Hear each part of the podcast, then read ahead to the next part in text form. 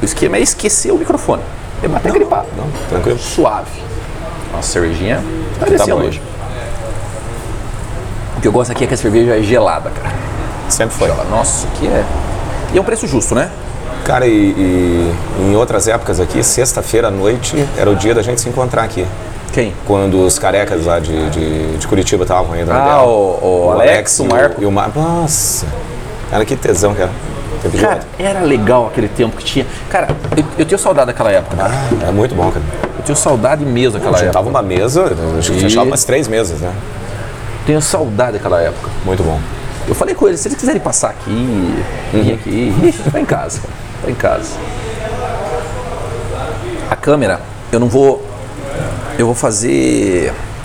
Eu vou fazer uma montagenzinha assim, sabe? Pra Ah, pôr no. YouTube. Vai ficar, cara, vai ficar. Eu acho que o projeto é legal, cara. Eu, assim, tô bem. Bem otimista mesmo. Bem otimista mesmo, cara. O- Se- eu acho que o, a questão do acesso à informação é hoje em dia é vital.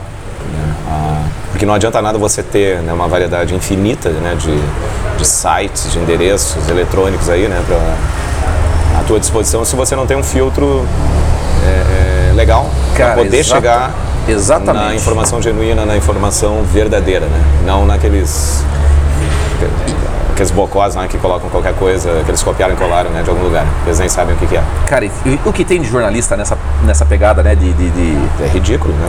E às vezes eles fazem uma notícia falsa sem saber que é falsa. Sim. Eles acham verdadeiro. E aí, ho- hoje, tu praticamente criou até uma profissão dentro da, da web, que é o caça fake news.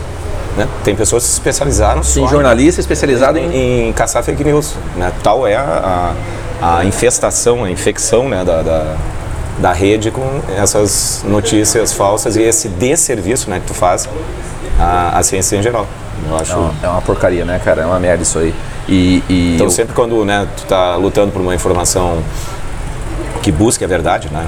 Nem sempre a verdade é absoluta, né? Na maioria das, das vezes, mas, Ô, meu querido, mas que não, não, não minta descaradamente para as pessoas. né? Fala um aí que você se lembra de cabeça, um jornalista aí que, que tu viu que, que faz umas cagadas. Que copiava e colava, na época que ela ainda era jornalista, aquela que se elegeu deputada federal, a, a Joyce. é. Ah, ah, eu não vou nem usar o termo que eu. Jo que eu- Joyce Han Hanselman, né? Hasselman. Jovem Pan, ela foi Pingos dos e tal. Copiar e colar era uma das especialidades dela. né? Ela era amiga do Bolsonaro, agora ela é persona. Desafeto. É, desafeta. É desafeta, É a palavra que é desafeta. bonitinha, né, cara? Desafeta. É uma bela palavra. Cara, estamos aqui batendo papo e. A cerveja está muito boa. Tá gelada. Maravilhosa. Cerveja gelada. A nossa saúde. Saúde. E a gente tá batendo papo e dá pra gente começar a gravar. Começar a ir pro ar direto aí. Sim. É, a gente tá começando um podcast hoje. Perguntaram qual que é o nome do podcast. Eu falei, Buja Piaçu. e não tem o nome ainda, cara. É o meu nome. Eu acho que é mais fácil. O cara vai procurar o quê? Podcast é o professor Gustavo. Vai achar. Foi a primeira coisa que eu pensei. Legal. E, cara, e o que teve de incentivo, Daniel? Mano, em especial, cara, de alguns alunos e da Bruna, cara. A Bruna incentivou pra caramba. E o meu consumo de podcast, cara. O consumo de podcast meu, assim, de um ou outro, no YouTube, no Spotify, em outras plataformas, cara. E aí tem aquele que eu tava falando pra você antes do Sistema Solar do Felipe. Cara, entrevista, bate-papo, e às vezes ele vai sozinho. Só ele. Ele fica batendo papo. E me amarrei. E a ideia foi montar, cara. Surgiu, eu falei, pô, eu gosto de bater papo. E aí tinha, eu pensei em filmar, mas eu falei, não, mas a galera consome Spotify.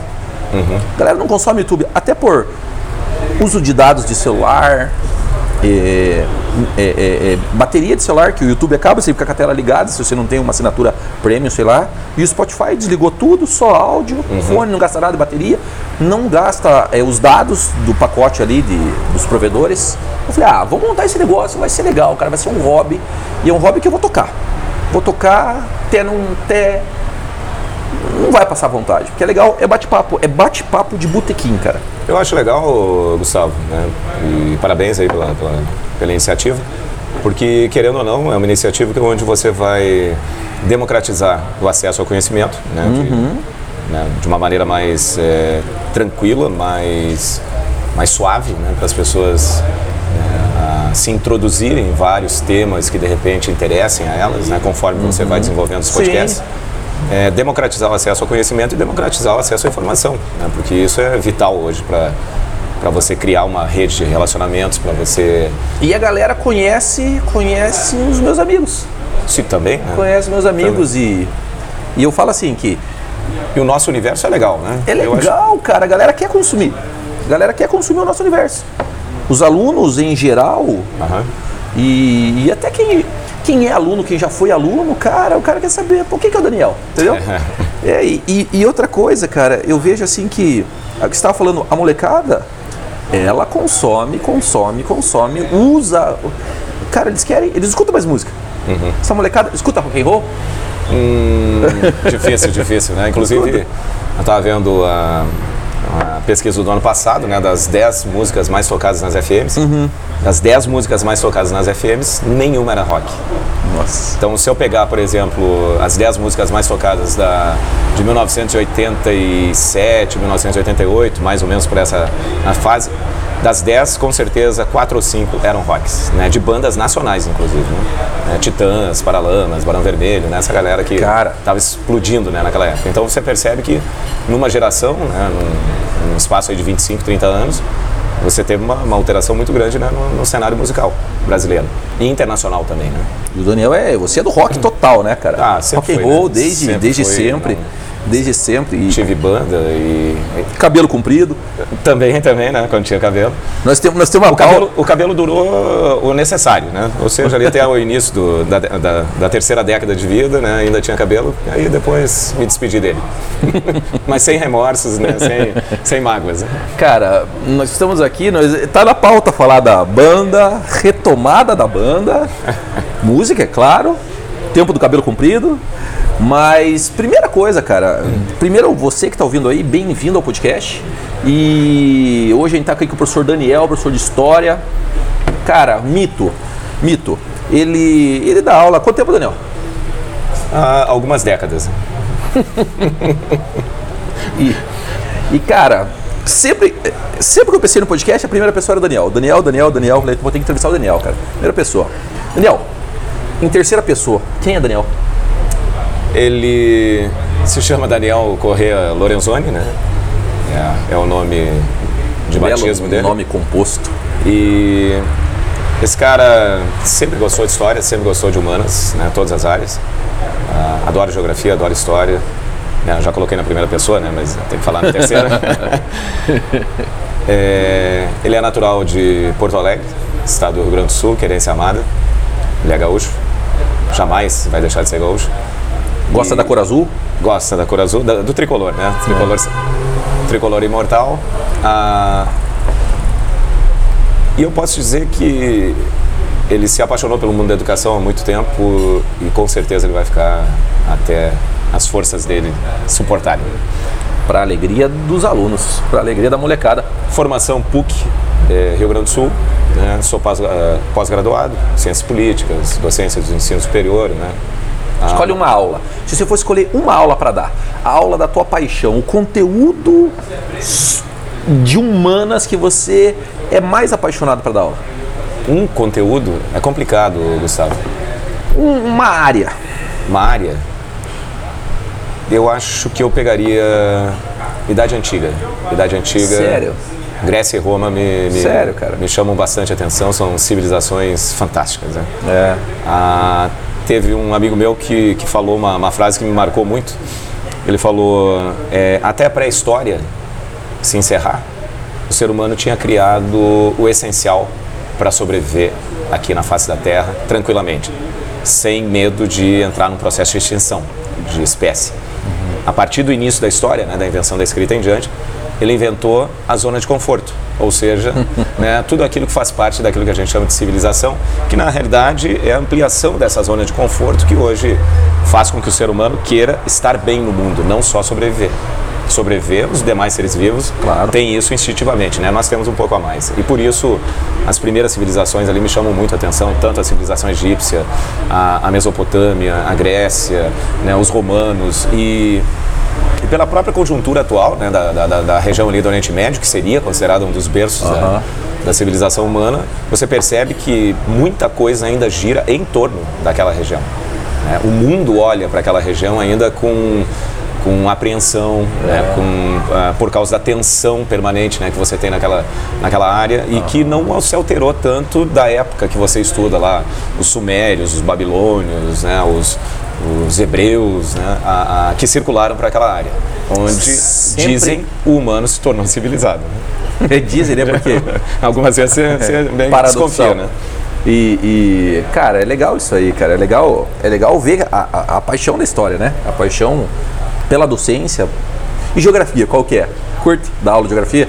Adoro, adoro, porque né, desde, a, desde a, do primeiro ano né, que eu entrei na, no colégio, ah, eu já entrei dando aula de geografia. E ah, tu entrou com geografia? Eu entrei com geografia. Ah. entrei com geografia e cultura religiosa. Então pensa né, a loucura que foi. É. Né? Não durei muito tempo né, dando aula de cultura religiosa, porque eu quis né, fazer um, um, feedback com a galera de todas as grandes religiões do mundo e era um colégio católico. Né? Então imagina o, o conflito né, que aconteceu lá com a irmã diretora. Mas, Meu problema. não um probleminha. Mas a geografia, na, na faculdade, eu fiz algumas cadeiras de geografia. Interessava muito por geografia, principalmente a parte física, né? Pode ser meio, meio meio um paradoxo aí, né, em relação à história, uhum. mas sempre me atraiu, sempre me atraiu o meio natural, a transformação que o ser humano faz nele, né, é algo que eu acompanho em detalhes e por isso uma certa facilidade também nessa área. Cara. Mas, mas a paixão é história, né? A, que, que me levou para humanas foi a história. A biblioteca do meu pai, que hoje é minha, né? Ele uhum. já se foi e eu passei a ser o, o guardião dela. É, é, uma biblioteca de história fantástica, tem livros né, muito raros ali, né, que ele comprou há muitas décadas atrás. Mas a formação dele? Nenhuma, nenhuma. Meu e pai tinha entusiasta da entusiasta da história. Inclusive ele conhecia muito mais de história do que eu. Né? Num dos nossos papos Sério, históricos, cara? ele, ele me, me, corrigia várias vezes porque eu percebia que ele tinha mais conhecimento. Mas quando isso? Factual do Mas que. Em que época isso da tua vida?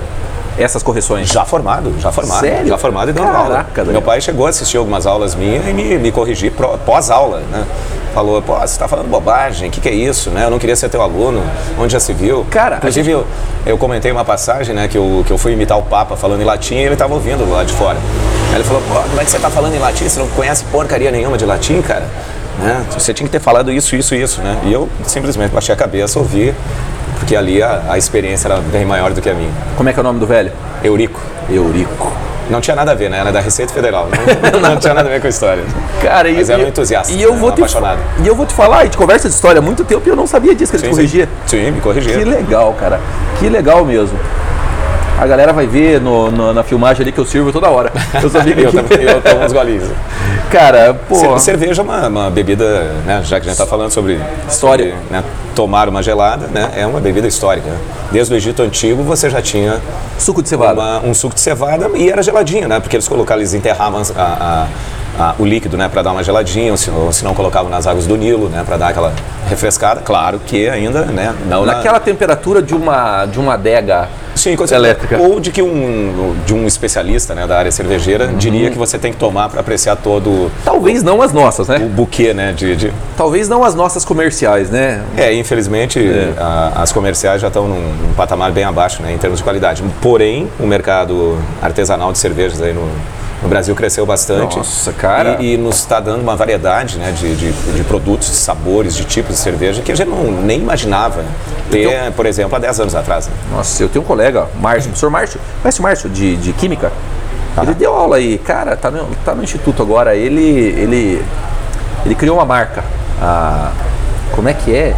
Abençoada. Abençoada. Cara, e ele é químico e ele tem as panelas lá, ah. e ele ah. faz as cervejas, os tipos de cerveja, a, a trigo, a red ale, a... É uma coisa meio, né, é, atual isso, né, o, o tal Cara, do o hipster, né, faça é, você o mesmo, né? hipster, né? É, é, faça é o, como é que é, como é que ele chama? O, é o movimento maker, né? É, maker. Maker. Eu, tava vendo, eu tava vendo até um podcast esses dias do o lance do movimento maker para alimentação. Você ia à feira, uhum. você fazer tua comida, é, a frase assim do tipo, até, até falava com a minha esposa esses dias, quando você abrir o pacote, uhum. se você abrir um pacote, não é legal. Você tem que fazer a tua comida. Maravilhoso. Acho Cara. fantástico isso. Eu acho que isso deveria ser uma iniciativa é, meio que global em relação à tua vida, em relação à aquela micro escala de vida né, que você tem, né, da tua família, dos teus amigos, dos teus conhecidos, do teu bairro. Eu acho que as iniciativas é, é, é, elas devem partir na micro escala, para você testar na micro escala para ver se dá certo numa, numa, numa tentativa de, de repente de ampliar a experiência. Ah, você falou da, da questão da, da- de produzir o, seu, o teu próprio alimento ou de você fazer a tua própria comida. A, a minha experiência, né, por ter né, da época que eu tinha cabelo, claro, né, era de ser obrigado a ir à feira livre junto com a minha avó, né. Eu fui criado pela minha avó e minha tia. E, e toda semana era obrigatório. Então, eu acordava às 5 horas da manhã, 6 horas a feira já estava né, funcionando. Pessoal, dia? Não, não, uma vez por semana. Ah, né? uma semana. Uma vez por semana. Era na, no sábado, né? no sábado de manhã.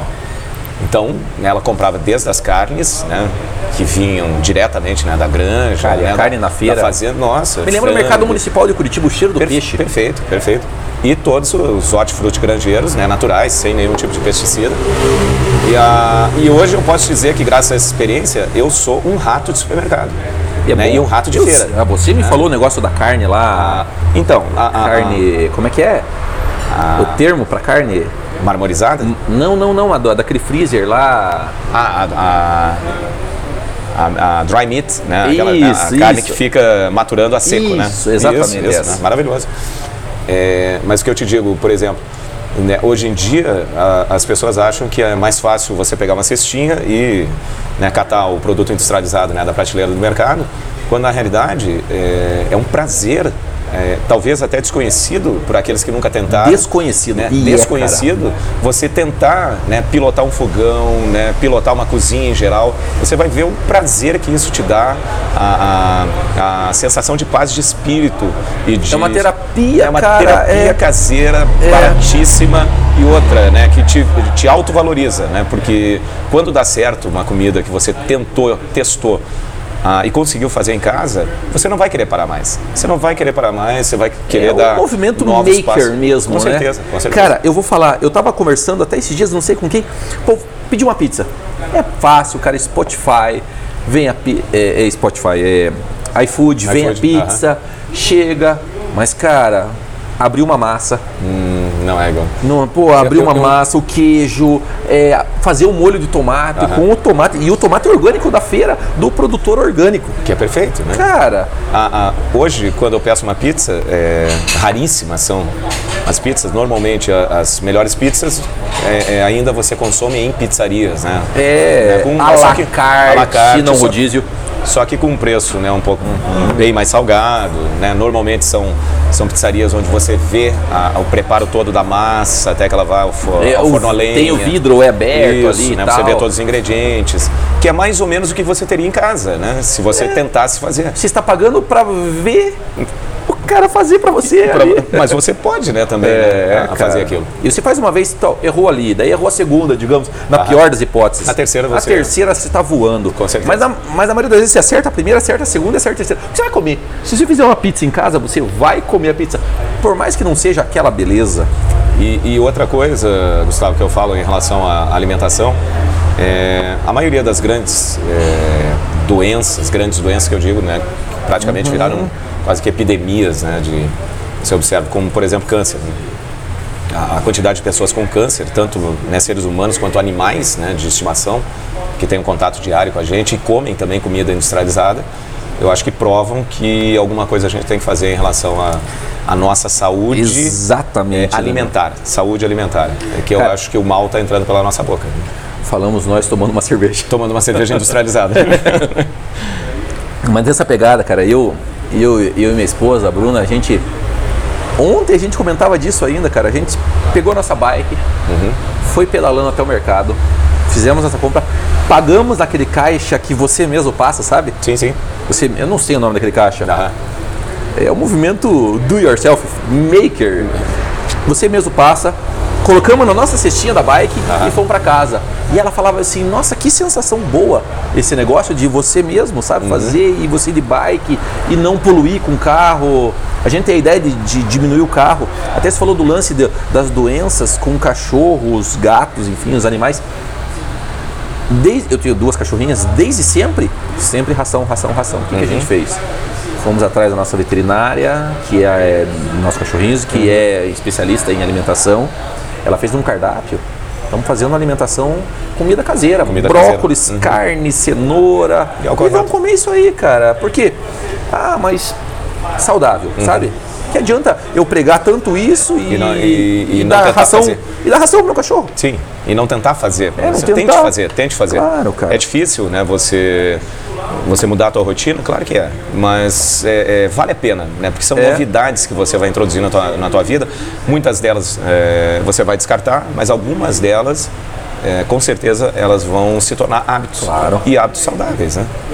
Ou seja, né, a- a- o ser humano gosta de preservar a vida, é uma- é uma questão de instinto de sobrevivência, Ser vivo. né? Ser vivo, né? É. E eu teu lance. E, e- e sempre foi meu lema, né? Uma, uma frase do, do guitarrista do TNT, uma das grandes bandas gaúchas né, que, estão nativas. Quem conhece rock gaúcho né, sabe muito bem o que é TNT. Né? Depois ouça o TNT aí na, no YouTube. Eu já, fui, eu já fui a um show do TNT antes de conhecer TNT. Aham. Fui ao show, ih, faz tempo. E. Não faz tempo. Então, o Márcio, que é o guitarrista, uma vez ele estava conversando com ele, aí a gente, né, na sala da casa dele, tinha uma, uma plaquinha onde estava escrito: mantenha-se vivo. E eu levo esse lema até hoje: mantenha-se vivo. Eu acho que numa época em que se fala muito de depressão, de janeiro amarelo, de, de, de questão de, de é, suicídio, que é um, é um tema meio tabu, meio polêmico, meio. E atual pra caramba, né, cara? encoberto, né? Porque as pessoas não gostam de falar. É, eu só tenho esse lema e eu gostaria que as pessoas pensassem nele. Mantenha-se vivo. Vale a pena. Cara, você tem um. é, tem um estilo. Deixa eu falar, o estilo Daniel é um. É uma mistura de muita coisa, cara. É, é um roqueiro. É um roqueiro da década de 80. É o estilo roqueiro brasileiro da década de 80. Vamos pedir mais uma? Sim. Ah, O que, que eu vou te dizer, Gustavo? Eu. É um. Na realidade, o, o primeiro disco que eu, que eu comprei, Valeu, obrigado. que eu me lembro, o primeiro disco que eu comprei, eu tinha já alguma coisa já já devia estar funcionando meio diferente lá no cérebro. Que eu devia ter uns sete anos de idade. moleque, moleque, um- moleque. Um piá pançudo, né? Ah, foi um disco do Raul Seixas. Raul. Eu nasci há 10 mil anos atrás, alguma coisa por ali. É, na sequência, a minha irmã me levou num show em Puerto Iguaçu, auge da ditadura militar. É, eu era né, um molequinho, devia ter uns 10, 11 anos, não sei como eu estava na... Já morava em Foz. Sim, já morava em Foz, né? Não, eu Obrigado, ainda morava em Foz, né? Que eu fui muito, É, daí muito pequeno para Porto foi- Alegre. E depois voltei Voltou, adulto, né? Voltei adulto para Foz. Tem esse lance. E, e eu assisti Charlie Garcia, que é um dos roqueiros mais consagrados né, da, da Argentina. Estilo Raul Seixas, mais ou menos, né?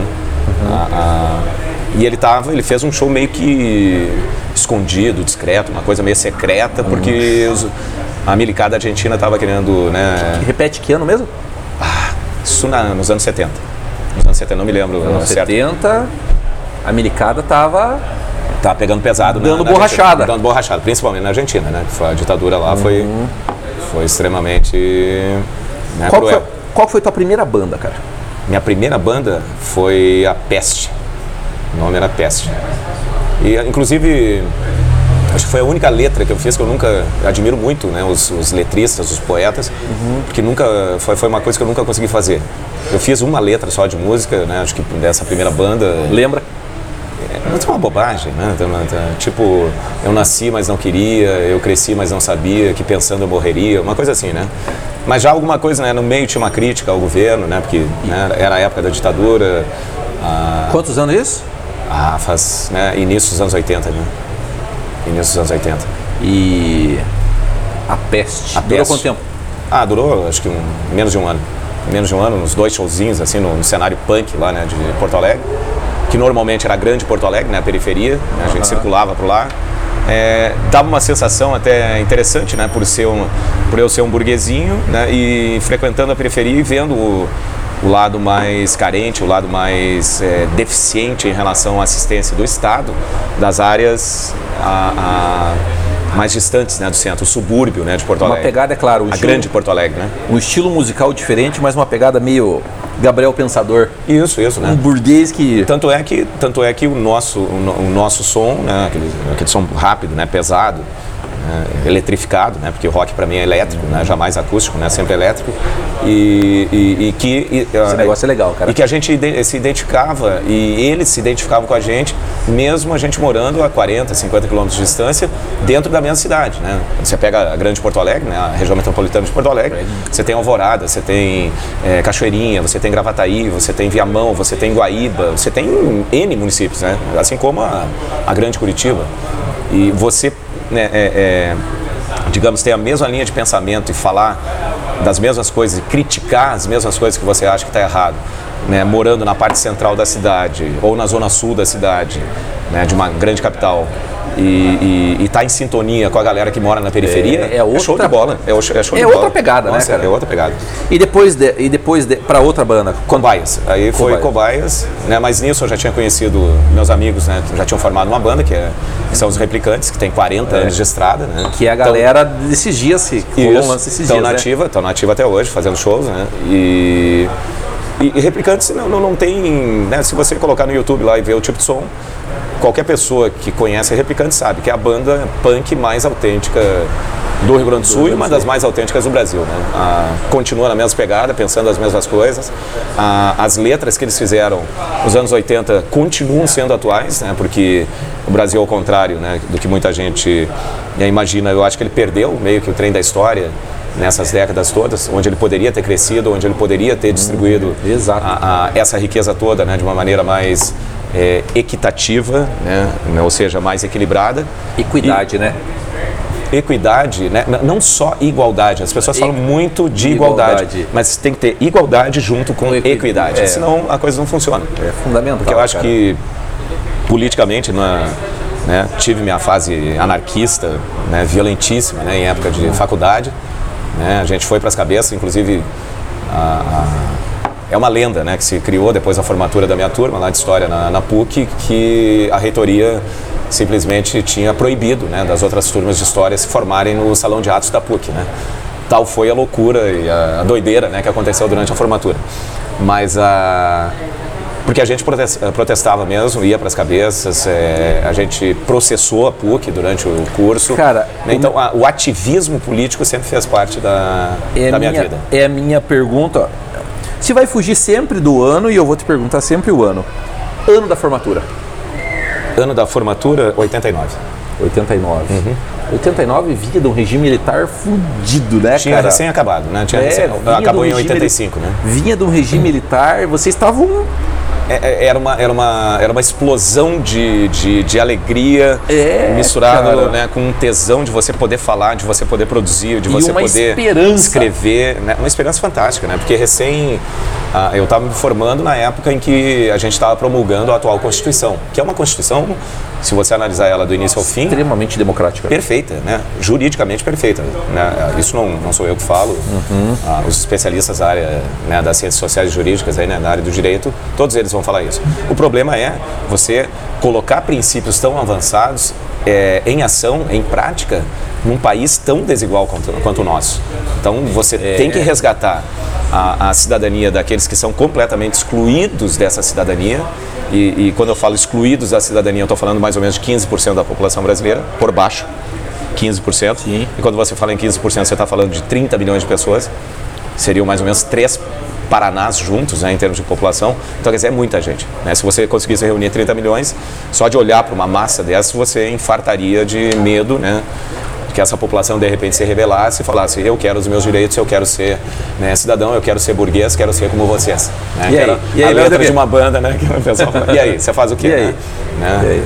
Cara, o papo, papo é bom, né, cara? Porque a gente sai da banda, vai pra política, regime militar, constituição, e daqui a pouco a gente tá na música de novo. É, eu conto até para os alunos, né, que né, essa questão da ditadura no, no, no, finalzinho da ditadura, a gente teve uma música, né? minha banda teve uma música censurada.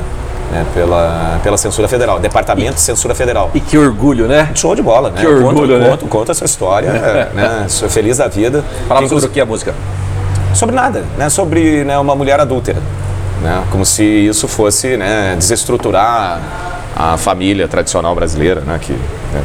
Que atual, né? Inf tema, infelizmente, que tema, né? Tá... que tema atual, né? Por, por, aí você vê que as letras não envelheceram, né? É. Inclusive, né, em homenagem à, à, censura né, que a gente sofreu, a gente fez uma outra música né, para homenagear o Departamento de Censura Federal, que era um órgão da Polícia Federal, que fazia essa análise né, do que você podia ler, do que você podia ver, do que você podia ouvir, né, a, a, que era lançado né, no mercado brasileiro. Nessa época, a gente fez uma música cujo título era Censurado num País Atrasado. Acho que não mudou muita coisa. Né? porque a censura voltou, né? bem discreta, mas voltou. Veja, veja o, própria, o próprio Porta dos Fundos agora. Porta dos Fundos, o cinema, o, cinema, cinema, o cinema nacional. Goste ou não, a censura, a censura não é, é ridículo, saudável. É ridículo, é ridículo. É, você tem é todo o direito de ver o que você quiser, aquilo em que um você não estado quer. laico. Né? Sim, aquilo que você não quer ver, não quer ler, aquilo que você não quer ouvir, simplesmente você né, não consome, né? ou seja, não se aproxima disso. E, e, e eles... Não, aquilo não faz parte do teu mundo. Né? E publicado em um, em um, em um canal pago. Uhum. Em um canal pago, uma plataforma de streaming paga. Não, não, não, é um tema polêmico, né? Mas a, a, a, porque você entra na, na, na, questão da religião, né? E quando você fala em religião, você fala basicamente, né, da, da ética, da moral que se formou no mundo ocidental a partir das três grandes religiões monoteístas que você tem em ação no mundo ocidental, que é o judaísmo, a mais antiga, o cristianismo, que vem logo na sequência, baseado nas tradições judaicas, inclusive o livro sagrado é o mesmo, né? Sim. O Antigo Testamento para os judeus, o Antigo e o Novo Testamento para os cristãos, e o islamismo. É, só só para né, tentar, tentar te, te ilustrar um pouquinho melhor sabe, uhum. esse papo, né? eu morei muitos anos em Porto Alegre né? e nasci em Porto Alegre. Porto Alegre tem uma das maiores comunidades judaicas do Brasil, para não dizer maior proporcionalmente. Né? Talvez São Paulo ganhe por causa do tamanho da cidade. É. Mas só para você ter uma ideia, tem um bairro inteiro de judeus em Porto Alegre, que é o bairro do Bonfim. Não que inclusive sabia. é o bairro boêmio né, da cidade, onde tudo aconteceu desde a época que eu morava lá, né? em termos de cultura, em termos de transgressão, em termos de né, quebra de paradigmas, de, de Uhum. Né, de preconceitos e outras coisas É uma cidade muito à frente, né, cara? Porto Alegre, sim, né? a vida noturna e a, a- e- a área cultural porto-alegrense sempre foi muito forte. né? Acho que comparável a São Paulo, alguma coisa com o Rio de Janeiro, É. né? Conheço o Rio e São Paulo. Sim. E, e- e eu me lembro que no Bonfim, eh, na época, existiam duas sinagogas, né? Que é o templo religioso judeu. Aham. E eu me mudei de Porto Alegre, né? Quando eu vim para Paraná, há muitos anos atrás, né? Me radicar aqui, Foz do Iguaçu. Eu saí de Porto Alegre e fui para Foz do Iguaçu, onde você tem a maior comunidade islâmica né, de muçulmanos do Brasil, proporcionalmente falando. Talvez São Paulo ganhe, né? Como eu te falei, por causa do tamanho da cidade. Aham. Então, quer dizer, eu, eu, eu, eu convivi com judeus e, e muçulmanos que lá fora, no Oriente Médio, né, não conseguem conviver, não conseguem, né? Israel, aquela questão Que palestina. diga a faixa de Gaza. Sim, né, com certeza. E, e- e é engraçado porque aqui no Brasil você tem experiência do convívio né, entre essas pessoas que celebram seus rituais religiosos, que professam a sua fé, mesmo ser- sendo uma fé judaica, uma fé né, é, é, é, islâmica, e conseguem conviver pacificamente. A religião não pode ser interpretada de maneira fanática. né? O mundo não pode ser interpretado na sua ampla variedade de, de, de, de, de alternativas que ele te apresenta através de um livro sagrado que você coloca embaixo do sovaco e sai né, dizendo que aquilo lá é o correto, que aquilo lá é o verdadeiro. Porque existem vários livros sagrados. E todos esses livros sagrados foram baseados em tradições culturais mais antigas do que eles. Inclusive a própria, a própria Bíblia, né, que pegou histórias de povos muito antigos, né, muito mais antigos do que os próprios hebreus, do que os próprios muçulmanos, né, que foram é, compilando essas tradições culturais para trazer a nós essa questão do Deus único, da crença da vida após a morte, que essas grandes religiões monoteístas têm. Então, o fundamentalismo, o fanatismo religioso é uma praga que deve ser eliminada da face da terra ela só ferrou com o ser humano até hoje. O que, que a religião tem, na minha opinião, na minha humilde opinião, qual é a- a- a- o papel da religião? Te dar conforto espiritual. Se você crê, você terá o conforto espiritual nas horas né, que você tem essa necessidade. Esse é o grande papel que a religião tem. E outro detalhe: todas as grandes religiões monoteístas ocidentais, você lê a Torá, você lê a Bíblia, você lê o Corão, né, ali dentro a base, a essência é a palavra paz e não a guerra. E aí vem um fundamentalista, vem um é, fundamentalista deturpa, de qualquer área, De qualquer área, cristão, muçulmano, É, judeu, e- e deturpa tudo. Que aula de história, mano. Aula de história, Deturpa tudo. política, música, é, religião, Religião, né? religiosidade. Religiosidade. Cara. Eu acho que a gente tem que aprender muito ainda né, em relação a. Só fazer uma, um ganchinho a mais, né? Em relação à religiosidade oriental. Né, que Eu eles, sou apaixonado. eles cara. são muito mais uma, uma, uma questão da filosofia de vida, a preocupação do oriental né, com, a, com a filosofia de vida, que nada mais é do que né, aquilo que você gosta de fazer, que eu, eu percebo lá na- nas tuas postagens, né, a, a- a questão de você criar rotinas ah, saudáveis, né, que possam se transformar em hábitos. né. Rotinas saudáveis que se transformam em hábitos. E os orientais eles têm uma capacidade, uma autodeterminação, acho que mais eh, poderosa do que o ocidental, que está muito disperso, está muito fragmentado, ele está muito, eh, eh, talvez até perdido. Desregrado, indisciplinado às vezes, né? Sim, né? E, e isso é ruim, isso é ruim para a tua vida. Você tem que ter um foco. Né? A partir daquele foco, outros focos vão aparecer. Mas pelo menos o primeiro foco você tem que tentar né, é, criar, você tem que é, buscar, você tem que imaginar qual é a afinidade que você tem para buscar essa vida um pouco mais focada. Eu sempre falo, qualidade de vida. Qualidade de vida, sim. Qualidade de vida. Senão você Vai- não consegue curtir, né? É, cara, é.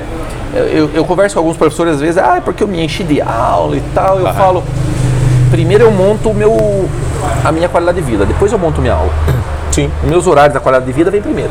Depois vem os horários das aulas. Perfeito. É claro, no começo, quando o cara começa a dar aula, ele dá aula em tudo que é lugar, né? Sim, porque ele tem que ficar Ele conhecido, tem que fazer o nome dele né, e- no, no mercado. E precisa de isso é- grana, né? né? E, e não tem escapatória, né? Não tem escapatória. Mas aí, se você tem uma, uma parte física já preparada, você tira de letra também esse, Claro. esse trabalho um pouco mais pesado, né? Que existe no, no início da nossa carreira.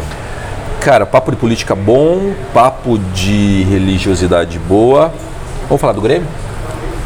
O Grêmio é uma, uma, uma, paixão, uma paixão eterna, né? A- o Imortal Tricolor foi, foi e será sempre uma coisa inexplicável. Né? A, a paixão pelo futebol é, é algo que, que faz o sangue da gente borbulhar. Já fui muito mais fanático, já fui de, de torcida organizada, né? Já fui da, da máquina tricolor, já fui da torcida jovem. Quando eu saí de Porto Alegre, né, eu tava, fiz parte um pouquinho da super raça gremista. Ah, ah, briguei né, em, em grenais, né, mas, mas nada de arma de fogo, não, não tinha aquela tradição hooligan ainda, né, de, dessa, dessa, essa- desse absurdo né, de, de você matar uma pessoa porque Pelo ele de torce Deus. pelo outro time. Isso é ridículo, né? No máximo, eu desejo que o time dele caia. Sim, né, com certeza. Caia, rebaixamento, quem sabe. E, e, cara, a gente conversa de, de, de, de, futebol todo dia, né? Que a gente se Sim, encontra. praticamente todo dia, né? Cara, e Futebol é uma arte fantástica, né? O futebol eu falo, é. O- o- eu acho que o grande mestre do futebol brasileiro, ele nem é do futebol. Ah, eu acho que me- ele me, me aproximou um pouco mais da literatura nacional a partir do momento que eu, que eu percebi os comentários que ele fazia a respeito de futebol. O nome dele, Nelson Rodrigues. Né? Um pó de arroz, um fluminense roxo, né? um cara fantástico. né? Mu- É um cara multimídia, né? Sim, sim, vestido de noiva, beijo no asfalto, é, É. fantástico, né? É um cara que mostra muito da hipocrisia da família tradicional brasileira nas obras dele, né? O cara que vai pra igreja e depois peca. depois peca, né? E vice-versa. também, né? E, e, e ele é. Mas eu acho que o futebol ele, ele faz parte da essência do, do, do, do brasileiro, né? É um esporte extremamente popular, continua sendo. A paixão. Uma paixão é, indescritível, mas eu tenho uma, uma vírgula a colocar aí, Gustavo, né, que a gente até comentava, que a- o advento das arenas, que são os novos estádios, eles estão fazendo com que uma boa parcela da população não tenha acesso a assistir o É futebol caro. ao vivo. É, caro. muito caro, é, muito caro. É caro. Ge- um exemplo clássico é a geral do Maracanã. Sim, Sim, não existe mais. Querem voltar. Não querem existe voltar. mais. Querem voltar a, pra geral. A Coreia do Beira-Rio, tudo bem que é do grande rival, mas a Coreia do Beira-Rio, na época, no- nos áureos tempos do Olímpico, né, a geral do Olímpico, Mas eles queriam. No Olímpico agora tem aquela região ali que é a, entre aspas, geral, né? Tinha, atrás do gol, né? Onde eles, Mas onde eles faziam tirar, avalanche, né? Queriam tirar, Queriam né? tirar, colocaram lá uma, tipo umas proteções, né? Mas a, a que eu digo, né? Por exemplo, né, você tem um salário mínimo de mil reais, mil e cem reais. Né? Você pega um ingresso de 150 reais. Né? Se você torce para um time e mora numa capital e, e quer assistir esse time é, quatro vezes ao mês, você não vai assistir. Né? Porque se você vai passar fome. Cara, eu acho condições. que vai com transporte, com tudo. Não, então tem condições. Então não é um esporte popular. Ele não, não. é mais um esporte popular. Mas é, é a mesma coisa da, da, da, do campeonato inglês. Uhum. E lá, lá é altíssimo nível o pobre não vai para o estádio. O pobre. Mas infelizmente essa não era a realidade do Brasil. Brasil. na época dos grandes estádios, na época que o Maracanã cabiam é, 200 é, mil pagantes, na época que o Olímpico colocou 90 mil pagantes né, num jogo Grêmio Ponte Preta, na época que o Beira Rio botava 80, 90 mil pessoas. Final também. da Copa de 50, Sim, Maracanã. Né, 200 mil pessoas, né?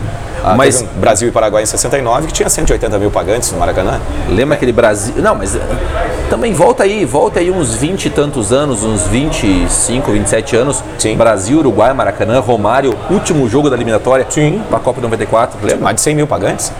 Mais de 100 mil pagantes, né? Nossa. Então hoje não existe nenhuma arena que, que comporte isso. E é um absurdo porque a população brasileira hoje é de quase 220 milhões de habitantes. E aí você tem a, a arena máxima para 80, 70 mil. É óbvio que você está elitizando claro. o esporte. Né? E essa elitização é, é, é, serve para quê? Para você acabar com a paixão genuína do brasileiro pelo futebol. Né? O país do futebol, o país que foi derrotado em 50 dentro de casa, porque construiu o templo maior do futebol que é o Maracanã. Mas em 54, né, perdeu de novo, tinha aquele complexo de vira-lata. 58 começou a inverter isso, né? começou a transformar né, a, a, o esporte num esporte extremamente popular. Perder essa tradição, por quê? Né, por interesses capitalistas, isso é uma burrice. Isso é uma burrice. Se você fizer um estádio com 200 mil pessoas pagando, você pode cobrar um ingresso lá de 10, 15 pila, que todo mundo pague, você vai ter uma baita de uma renda, né, com tudo, né, todos os ingredientes a mais que você possa vender lá dentro. E a personificação disso é o Neymar. Não é? Sem comentários. Sem comentários. Mas é. É, é a personificação do momento. Eu acredito que ele não fez absolutamente nada ainda em nada, relação ao futebol nada, nada. brasileiro, né? Ah, ganhou uma Libertadores ah. ali. Sim, mas é o que eu digo, mas, né? assim, que, que, que... não deu nenhuma alegria para o povo brasileiro não. em si, né? No geral. Ah, ao contrário, né, de um Pelé, de um Rivelino, né, de um Jairzinho, de um Romário, né, de um Romário, né, de um Bebeto, de um Ronaldão, de um Ronaldinho Gaúcho, né, que ergueram taças pelo Brasil. É. Taças importantíssimas, né? Kaká, Kaká fez isso. 2002. Banco mais fez isso. Sim. E o Neymar não fez nada. Não, ele então, fez. Agora, final de semana, tem... final de semana agora ele fez. Ele deu uma carretilha, tomou, a, tomou a bronca do juiz, não, você viu? Eu vi, eu vi. E tomou amarelo. E ficou bravo com seu cabelo rosa. Mas a, a, a, existe uma luz no fim do, do túnel no, no, no futebol, Gustavo? Que né, durante as férias eu acompanhei alguns jogos ali da, da Copinha, né, da Copa. Nossa, legal é, demais. Copa São Paulo, né, futebol muito, cara. Show de bola, né? E eu achei uma, uma coisa fantástica, eu acreditei que eu nu, jamais ia ver na minha vida, o Pacaembu que para mim é um dos templos do futebol. Eu sei que você ia falar. Né, e que tem o Museu do Futebol, que é maravilhoso. Uh -huh. Se você não conhece o Museu do Futebol, não conheço, visite, eu, eu quero, cara. Visite o Pacaembu, é fantástico. E, e, e, você vê o Pacaembu pintado, metade de azul, metade de vermelho, com um grenal no dia do no aniversário de São, São Paulo. Paulo. Mas fantástico, né? A gauchada tomou Eu conta. Eu sabia que você ia falar isso. A gauchada tomou conta. Maravilhoso, né? Tudo bem que eles ganharam, né? Mas ganharam na, na, na sorte, né? Que foi Foi sorte, porque, porque... Foi um jogaço, foi um jogaço de bola. Só que era pra ser Grêmio, né? Foi um jogaço de Não bola. é porque sou teu amigo, mas era pra ah, ser não, Grêmio. Foi, foi, um jogaço de bola. Foi um jogaço de bola. Foi a molecada. E sabe o que, que tá me... Aquele fanatismo né, que eu tinha, né? Do, do, do gremista, não sei o que, de não, não, não conseguir analisar a coisa mais friamente, eu realmente eu, eu fui perdendo né, com o passar do tempo. Você fica um pouco mais tranquilo né, na análise. Tá analisando o futebol agora? Eu tô, eu tô analisando o futebol, a beleza do futebol. É. Futebol é um balé. Futebol é um Cara, balé. É.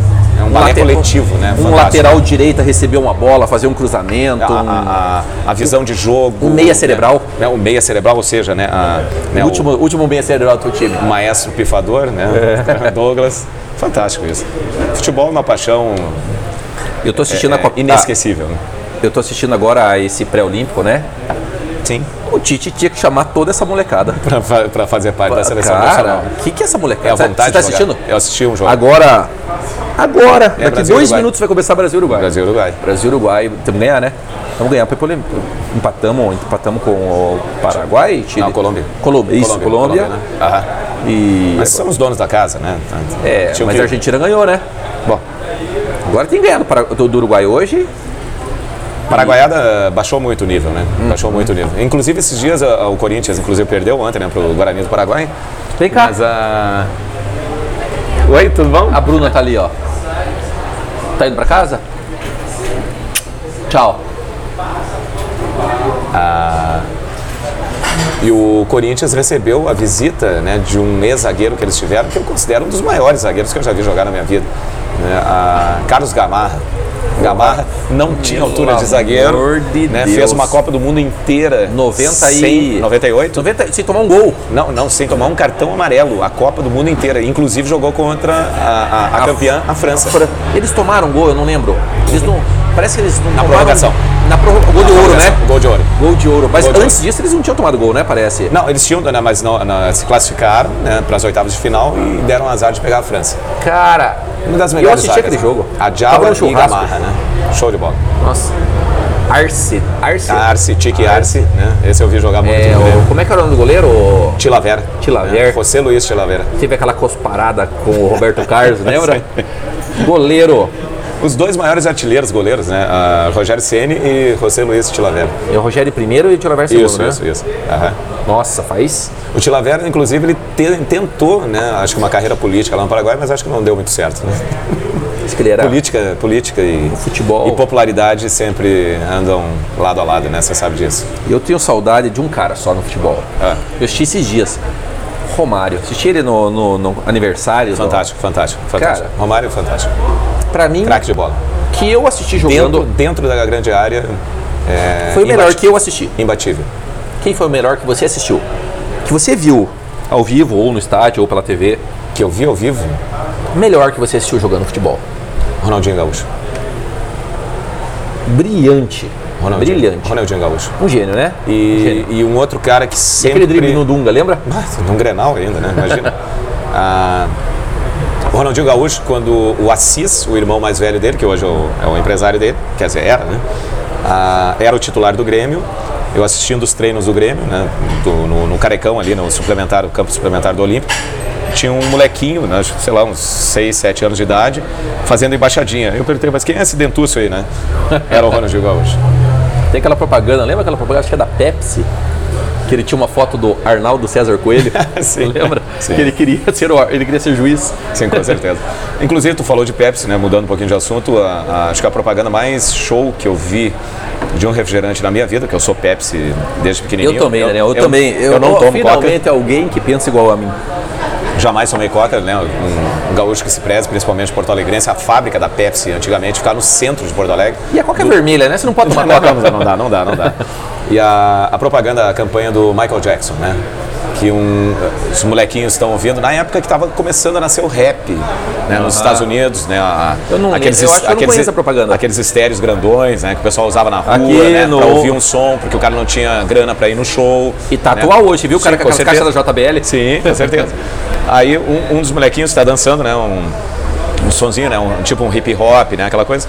E ele tá dando aquele passo, né? O moonwalk, né? Que era o passo Porra, clássico. né? De costas, né? Usando aquele cabelinho Black Power, mas é uma, é uma criança, né? Jackson 5. Isso, do Jackson 5. Aí ele bate num cara, tá de costas pra ele, ele olha, é o Michael Jackson, né? Caraca. Aí ele fica, né, extasiado. E aquela campanha da Pepsi fez a Pepsi alavancar para o primeiro lugar, né, em termos de consumo nos Estados Unidos. Só que o Brasil sempre foi Coca, fazer o quê, né? E o meu, o, o o meu comercial da vida é também da Pepsi. Aquele que tem uma máquina de coca, uma máquina de Pepsi, silêncio total. Aham. O menino chega, olha para as duas máquinas, ele vai na de coca, Que é mais joga- baixinha, que né? é mais baixinha, coloca a moedinha, tira a coca, vai para de Pepsi, coloca a coca no chão, sobe nas latinhas de coca para poder alcançar a alcançar. moeda, para pegar uma Pepsi, abre tss, e vai embora, tomando só Pepsi. Cara, eu sou Pepsi, eu sou Pepsi, Ah. eu sou Pepsi. Mas são, são ícones, né? São, são, são símbolos que, que, que, que te fizeram é, você se identificar com alguma coisa, né? É importante e, e que te deram sentido à vida. Voltando àquele gancho. lá que- Neurolinguística. Perfeito. Voltando àquele assunto, né, é, meio tabu, né, da, da, da questão da, da depressão, a questão da, de você perder toda a vontade de viver, de não ver significado em nada. Eu acho que você tem que buscar em todos os campos, né, em todas as áreas, alguma coisa que te dê vontade de fazer. Eu acho que é, um, é, um, é uma terapia legal que E você qual que pode é a tua hoje? A minha terapia, voltar a pedalar. É, tu falou esses Voltar dias, pedalar. cara. Voltar a pedalar. Foi até o marco das três fronteiras, do lado argentino Isso, voltar a pedalar. e Cansei. cansou. Cansei. Mas ah, pedalei muito, né, na época que as bicicletas não chegavam nem aos pés dessas Fórmula 1 Turbo, né? Que eu Caloi tive, né? 10. Ca- não, a minha era Monarch 10. Nunca fui Caloi. Eu era. Monarch 10.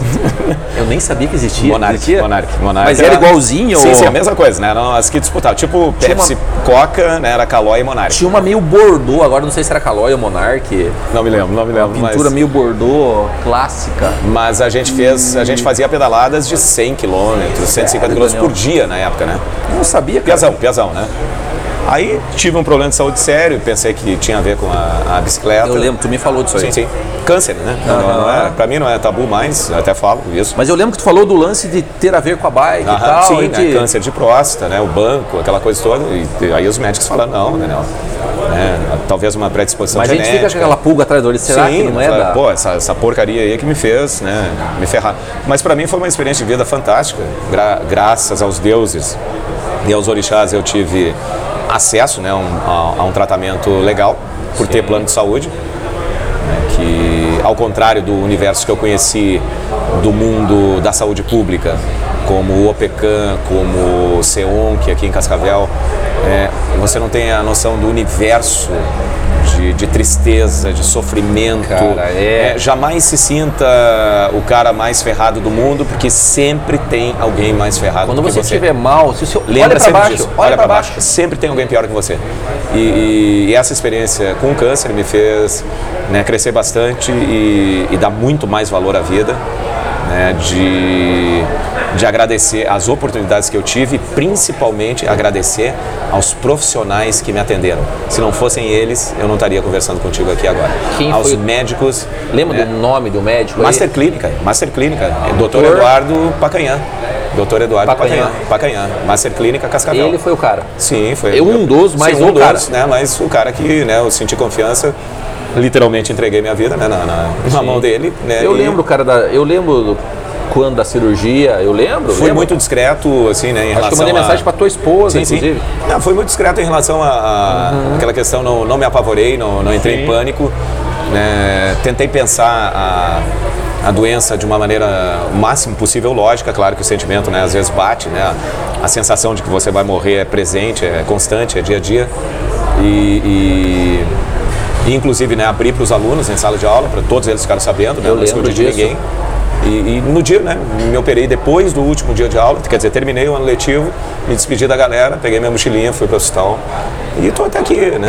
De até uma hoje. maneira muito simples, né, Sim, cara? né, você tem que encarar, né? na- a- não tem como fugir, não, não, eu vou me esconder, não, eu não vou fazer o tratamento, não, eu não merecia isso, não, isso é injusto. Isso é um monte de bobagens. né, Pragmatismo, você- né? É, tem, Tem que ser pragma- tem que ser pragmático, né? Em alguns momentos você tem que ser pragmático. Em outros momentos é sentimento, em outros momentos você né, é, é por emoção, mas é, em alguns momentos, né, principalmente se o meu lema é mantenha-se vivo, você tem que ser pragmático. É. Não tem Você tem que correr escapatória. atrás disso, Não cara. tem escapatória. Tem que correr atrás disso. Bom papo, né, cara? Não sei. Papo você, bom, cara, Você que tá falando. né? amor de eu tô Deus. falando, eu tô falando. Só tá faltando cerveja aqui, que o cara foi embora Pois é. e não trouxe.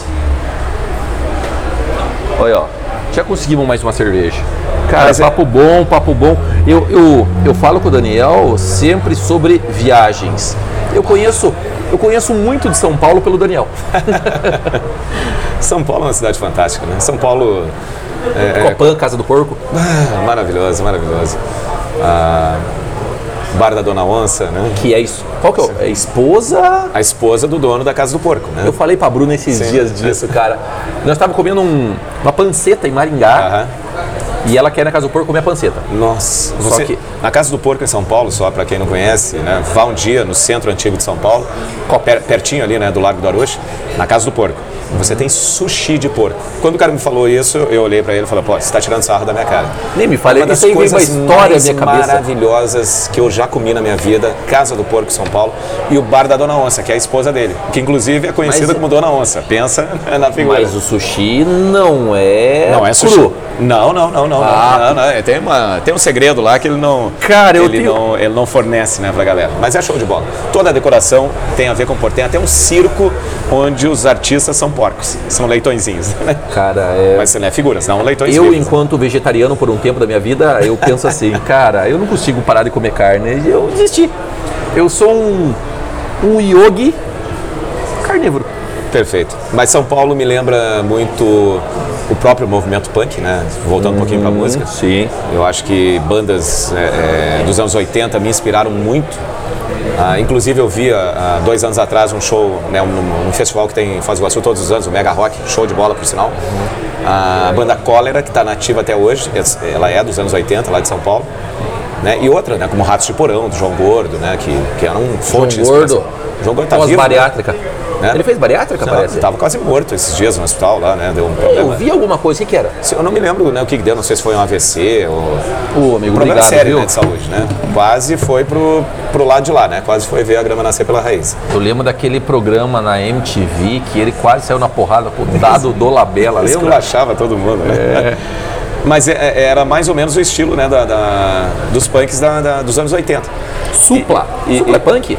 É um punk de boutique, né? Mas um é, punk é, punkzinho. playboy. Mas é, mas é um cara muito gente boa. Eu conheci ele pessoalmente, é um cara muito gente boa.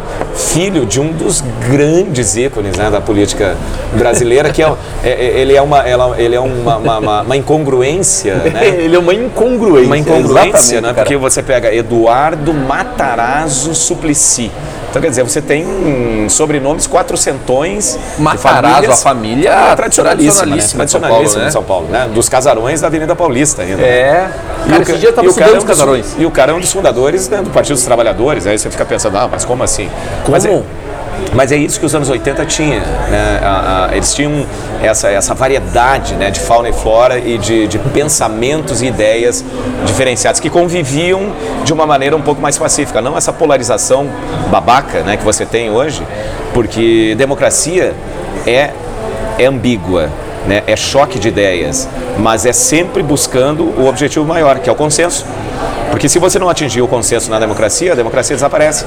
E aí você tende à ditadura. Você tende a achar que a ditadura é superior, é melhor, é mais eficiente né, do de que o processo democrático. Isso é ridículo. Cara, os anos 80 foram.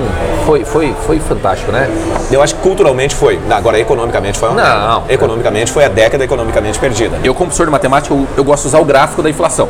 Nossa. E os planos. Isso é uma loucura, né? Bresser, verão e o Uma gráfico. loucura, uma loucura. Inclusive, Cara. né, a, minha, a minha vida universitária começou assim, nada a ver com história. Inclusive, eu contei né, essa história no, no início do ano, eu conto essa história para os alunos. Eu comecei né, fazendo curso de economia na Federal Rio Grande do Sul, que não tinha absolutamente nada a ver comigo, porque a base do curso é matemática. É né? matemática, Geometria, gráficos, estatística, né? Matemática. Estatística avançada, Avançada, matemática avançada. avançada. Aí chegou um ponto que eu não suportei, né? Fiquei até a metade do curso e abandonei. Só que eu uso essa experiência na parte teórica da economia até hoje nas aulas de história. Inclusive, né, tu estava perguntando sobre política, eu sou um social-democrata convicto hoje, né? A social-democracia, para mim, é, é a, a, a solução mais viável né, para você, principalmente, diminu- eh, diminuir a desigualdade que existe no Brasil. Uma perguntinha meio, meio salgada nesse momento. Então, você é PSDB. Partido Social Democrático Brasileiro?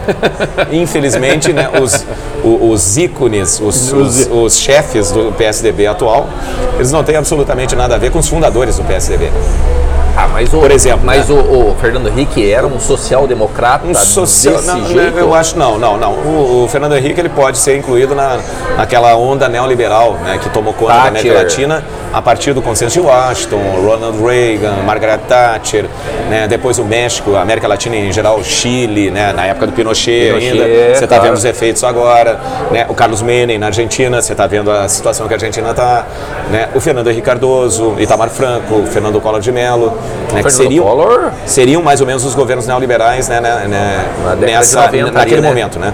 Então, né, a- qual foi a vantagem do, do, do Fernando Henrique? Né, ele introduziu o Plano Real.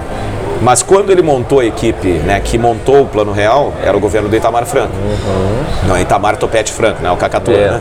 O da Ah, foto do carnaval. Ia da foto do carnaval com a gloriosa modelo Lilian Ramos. É. Né? E, mas, né, que eu digo, pelo menos ali a gente conseguiu estabilizar é, é, aquela loucura da espiral inflacionária, que chegou Claro. a quase 2 mil por cento de inflação ao ano.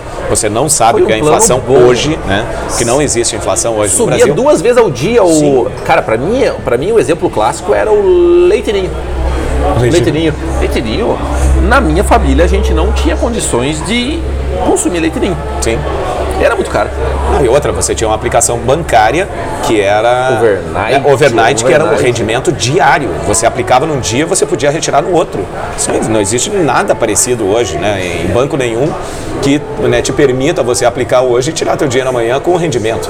Por aí você tem uma noção da velocidade da desvalorização da Mas- moeda brasileira naquela época. Mas será que aquele negócio de cíclico, será que essas, essas agências de investimento que a gente vê hoje, que se compra ação, vende ação, compra fundos imobiliários e vende amanhã, Assim, no mercado de ação, o mercado de ações é, é será um- que não é um, um- é um pouquinho daquilo?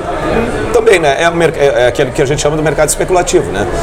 Porque né, no mercado de ações, quando você investe numa empresa e você realmente acredita naquele negócio e quer ser sócio dessa empresa, você não vai vender a ação no outro dia. É, Você está apostando no crescimento dela, né? Para que a ação valorize, para que você talvez compre mais ações e aumente a tua participação acionária e talvez se torne um dos diretores da empresa, quem sabe, né? Porque você aposta e, e confia no negócio. Ao contrário daquele né, investidor especulativo, né? Que, Que é um compra cara que ação usa a hoje, empresa. né, usa a empresa para ganhar dinheiro. né? Ele não está nem aí, né? Se o negócio está dando certo, né? Ele quer mais que o negócio dê certo para ele poder vender a ação por um preço maior do que ele comprou. Mas será que o cara de hoje, ele, ele não é, é especulativo? Era Hoje naquela época e continua sendo hoje. É, né? Tem um mercado espe- especulativo muito forte. Eu já fui dar uma lida sobre isso, cara. Eu leio algum tempo sobre isso. Sim. Eu tenho vontade de ir para essa área de ações, mas a instabilidade, né? O mercado de risco é.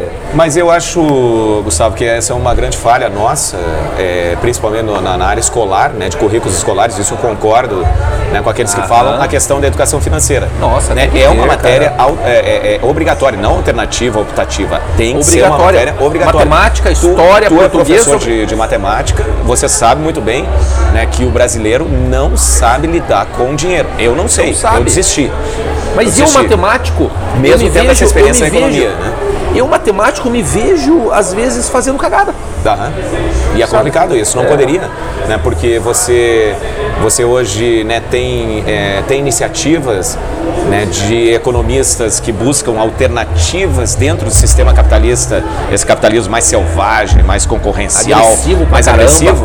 né, eles buscam alternativas mais humanitárias. Por exemplo, né, a- aquele indiano economista que ganhou, inclusive, o Ah, Nobel de sim. Economia né, com um programa de microcrédito. Nossa, ele. Mi- microcrédito, né? Microcrédito, tô- Fantástico, Nossa. né? Isso é fantástico, né? Fantástico. E são iniciativas que vão se proliferando pelo mundo, né? E fazendo com que você diminua a desigualdade entre, entre as pessoas, mesmo você vivendo no sistema capitalista, que é basicamente a ideia da, da social-democracia que eu te falei.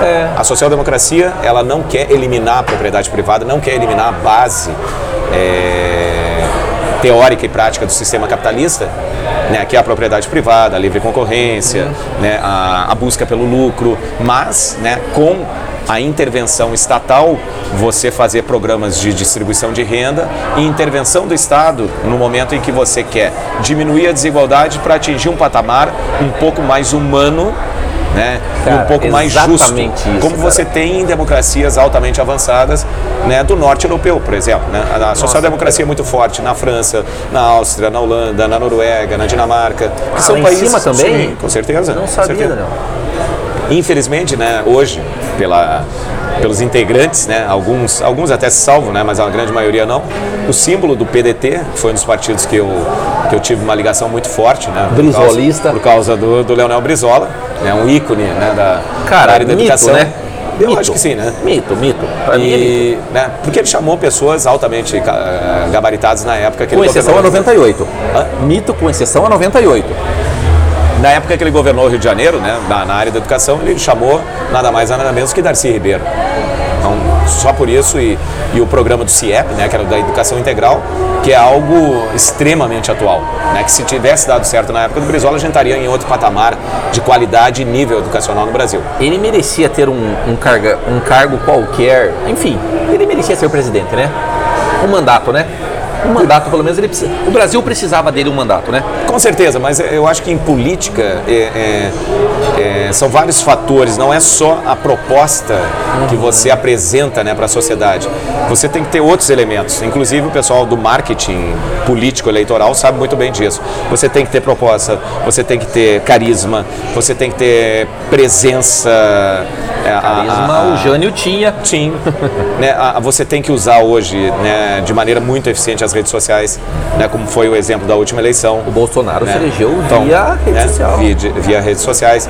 Então são vários elementos que você tem que levar em conta e hoje o político que almeja um cargo no executivo né, de um alto nível, né, estadual, federal, ele tem, ele tem que se adequar né, a esses novos né, esses novos meios midiáticos. Né? O Brasil seria um pouquinho melhor se tivesse um se tivesse tido um mandato do Brizola, será? Com certeza, com certeza, com certeza.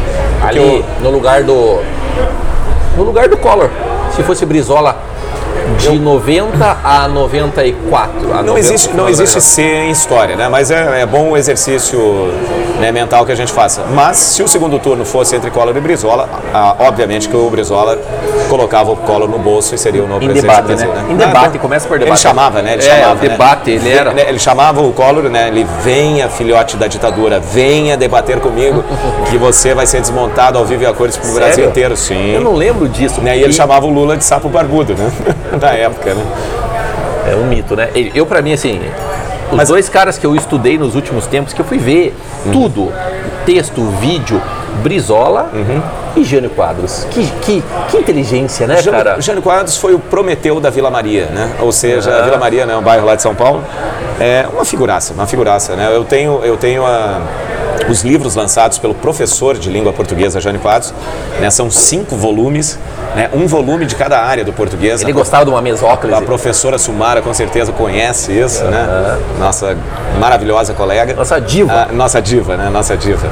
Ah, né, tem um volume só sobre estilo literário, um volume só sobre gramática, e o cara conseguiu ser tudo. Ele foi vereador, ele foi deputado, ele foi prefeito, ele foi governador, ele foi presidente né, da, da, do Brasil e voltou depois da ditadura, né, porque ele foi para o exílio, e voltou para ser prefeito de São Paulo, ganhando de Fernando Henrique Cardoso, no auge né, da, da carreira de Fernando Henrique. Um pouquinho antes o Fernando ser presidente. Sim, um pouquinho com antes assim, né? Não, ele na época já era o deputado federal mais votado do Brasil. E Jânio, mesmo depois de todo aquele fiasco de renunciar sem ninguém saber ao certo porquê, né, na, na, do cargo de presidente, passar muito tempo fora do Brasil no exílio, ele voltou e ainda se tornou presidente da cidade de São Paulo, é, é, prefeito da cidade de São Paulo. Me diz uma coisa, ele, ele, ele, ele substituiu, é, ele foi sucessor do Covas no governo ou no, na prefeitura? Se lembra? Do Covas? Do Covas. Não, no governo do estado ele perdeu a eleição. Ele perdeu para o Covas. Para o Covas, né? Mário Covas, um, um, dos fundadores do PSDB. É, é. Um dos fundadores do PSDB. Já Mário Covas já não tinha aquela linha, né, que você tinha me perguntado, é, neoliberal. Né? O Mário Covas, ele encarnava. Social-democrata. Social-democrata. Assim como o pai do nosso glorioso Pinóquio das Araucárias, né? Ah, né, o pai dele o, era o José Richa. José Richa. José Richa, que mito, mito. Né, junto com o Mário Covas, eles, eles formaram a cúpula do PSDB na época da, da criação do partido. Mas a, a Aí a social-democracia do PSDB meio que descambou pro, pro, pro neoliberalismo, né? né? Era uma corrente mais forte. Mas a social-democracia... do momento, né? Não era uma tendência. Não, sim, sim, para a época sim. Pra Agora, época. você voltar ao neoliberalismo não. depois que ele deu errado naquela Chile. época, Chile. Né, quebrou o Chile, quebrou na época o México, o efeito tequila. É só você ver lá na, uhum. na internet depois o que foi o efeito tequila. Né, tanto é que o México aceitou né, fazer parte do acordo NAFTA, porque ele não tinha alternativa né, para tentar recuperar a economia depois do baque. O de, fôlego final do sim, México. Depois do baque que ele sofreu de ter apostado no modelo neoliberal. A Argentina quebrou. A Argentina, na época do Menem, do modelo, modelo neoliberal, né, nos anos 80 e 90 ali, né, principalmente nos anos 90, ela chegou a, lançar a nota, a, a, a cédula de um milhão de pesos. um pouco desvalorizada. Um pouco desvalorizada a moeda. E, e o Chile hoje, né? Não é essa toda essa revolta no Chile hoje, todas essas manifestações, a violência no Chile hoje é em virtude é o, des, é o desamparo é, assistencial do Estado. É o desamparo assistencial do Estado. Não que o Chile seja uma, uma, uma nação que você pode dizer a pior nação, né, em Não, termos de indicadores evoluído. sociais e econômicos, é um dos países mais equilibrados da Uma América. leitura? Eles têm uma da América leitura, Latina. né? Sim, com certeza. Pô, Chile. Chile tem- é, né, além de DH, você tem, por exemplo, né, na área cultural, você tem o Pablo Neruda, que é Nobel de Literatura. Então. né? A Argentina tem um, né, um Nobel de Literatura, né, que é, é, é o. Borges, né? Tem não, Machado Assis. não temos nenhum Nobel. Mas tem Machado. Sim, tem o Machadão, mas né, a gente poderia já ter um Nobel de, de alguma área aí, né? Cara, com certeza. papo, né, cara? Não o Oscar. Mas vamos ganhar agora com... Democracia e Vertigem? Vamos ganhar, Mas- vamos ganhar. mas- eu olha, assisti, eu, eu comecei a assistir, Muito aí bom. eu confesso, eu dei uma dormida porque era muito de madrugada, eu dormi. E lá é muito parado. Mas o, o- a gente teve uma chance real de ganhar um Oscar de melhor filme estrangeiro com Central do Brasil, com Fernanda Montenegro. 96, 96. Eu não me lembro o ano, mas por aí. a- a- o azar de Central do Brasil foi que ele concorrer. concorreu com A Vida é Bela. Nossa. Aí eu assisti os dois e eu falei, cara, mesmo sendo brasileiro, Eu, Vida né, Bela- não tem como ser tão patriota assim. Né? A Vida é três, Bela é quatro uma obra-prima. É uma obra-prima. Eu chorei. É o melhor filme é Bela, do cinema italiano. Com certeza. né? É o melhor filme. Roberto Benini, né? O protagonista. Né? Nossa, E acho que cara. ele ganhou também um filme de. Não, Ele o ganhou o Oscar de melhor ator. De melhor ator estrangeiro e o melhor filme estrangeiro. Cara, ele, aquele filme é de chorar. É de Eu chorar. acho que tem. Eu acho que A, me- a metáfora. o cinema italiano, inclusive, né? a- falando em cinema, né? Que é a sétima arte. O cinema acho que fez parte da nossa vida, faz parte da nossa vida. E muita gente falou que o cinema ia desaparecer, né? Com as- os novos meios de comunicação social, as novas, Nossa. as novas plataformas, como o pessoal os fala. streaming. Né? Streaming, e não sei o quê. E o cinema continua, né? É Cara, impressionante. Ir ao cinema. A cultura de ir ao cinema, comprar o ingresso, pegar pipoca, Fantástico. água. Você entra num universo paralelo à tua Nossa, vida real, cara. concreta, né? Você entra no, no- no mundo da fantasia, né? Inclusive tem um desenho animado chamado Heavy Metal, o universo em fantasia. Uma trilha sonora só de rock pesado. Se você encontrar na, na, na internet aí, Heavy assista Metal. Heavy Metal, o universo em fantasia. Assista que vale a Nacional? Não, não, não, não. Não. não estrangeiro. Gringo. Cara, eu só tenho uma ressalva para os cinemas. Uhum. Baixem a temperatura das salas. É, cara, em Cascavel, no Paraná, é muito quente. Você entra no cinema, eu passo mal, cara. É muito calor lá dentro. Mas Acho que é- eu que tô errado. Acho que. Não, mas mas- tá tudo bem, acho que eu tô Não, mas errado. eu acho, eu acho que aí é aquele velho conflito né, da, da- do famoso ar-condicionado Uhum. entre homens e mulheres. Né? Os homens sempre querem uma temperatura glacial. E né? as a mulheres mulherada sempre sempre querem com 24 graus. 24 graus, né? É. ou seja, a temperatura ambiente. Lá em né? casa é praticamente a faixa de Gaza. Mas, é, é, é, o, mas o que eu digo, né, a- a- a- elas, é, elas pelo menos deveriam levar em conta que a gente tem um manto né, florestal, né, que é aquele manto de pelos né, que faz parte do nosso corpo. E elas são todas magrinhas e a gente tem um manto adiposo. Também, né? Também. Mas eu, lá em casa, eu me adequei à Bruna. Eu falo, ela. Ela. Quando eu comecei a, a namorar com ela, era no 16 o ar. Uhum. Hoje eu durmo no 24 graus, 23 graus, 25. A gente fica a um pouco capacidade, submisso, né? a capacidade adaptativa é, fantástica o- no ser é, humano. o homem, ele é. O casamento o nome disso. Legal. Elas mandam, né? Cara, tá com quase uma hora e quinze já de bate-papo. Dá uma paradinha. Dou, dou, senão- dou. Voltamos aí de uma, de uma de um bate-papo offline. É, o bate-papo offline. Sempre é bom, né? Cara, e que papo bom, né, cara? Pelo amor de Deus. Esse, eu acho que esse, esse episódio vai dar um. A ideia do- desse podcast é assim: bater papo com amigos. E um dia eu quero fazer, começar. Hoje a gente, às vezes você vai ouvir carro passando, você vai ouvir gente passando. A gente está num barzinho em Cascavel, no Paraná. Pra galera aí que não tá ligada. Cascavel no Paraná. Mas eu, às vezes pega o som ambiente e tal, tá? Mas o meu objetivo maior é levar pra minha casa isso aí, cara. E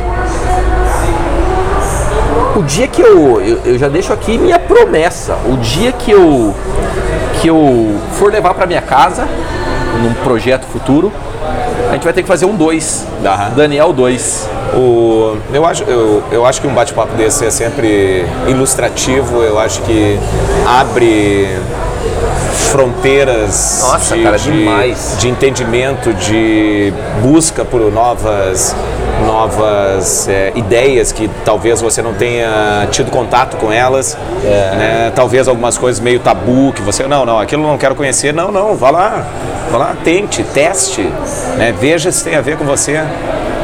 Ah, e outra coisa interessante, Gustavo, ah, por ser um bate-papo informal, a gente não, né? A gente até imaginou seguir uma, uma pauta, mas eu acho que a pauta dane-se, né? Cara, eu, eu se- tento. Eu leio a pauta aqui que se às vezes- lixe a pauta. né? Cara, eu leio a pauta aqui, mas.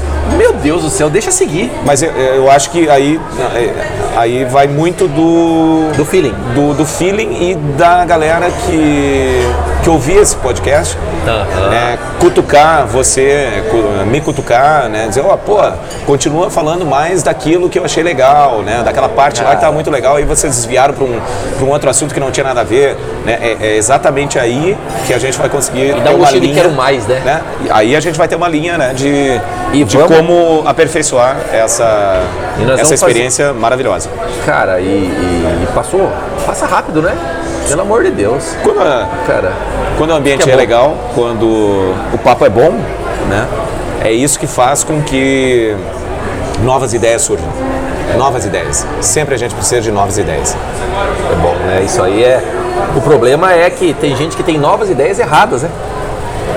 Sempre tem, mas né, se ela sentasse numa mesa para debater com outras pessoas que têm ideias diferentes, talvez ela modificasse um pouco e percebesse que sempre, né, num ambiente democrático, aquilo que eu já tinha falado, a, a nossa busca é pela possibilidade do consenso. Eu não estou dizendo que o consenso é uma, uma coisa unânime que você vai conseguir sempre. Parafraseando, ou como é que é? A unanimidade é. Mas a unanimidade é burra. Você É. só tem ela permanentemente completa no cemitério. Né?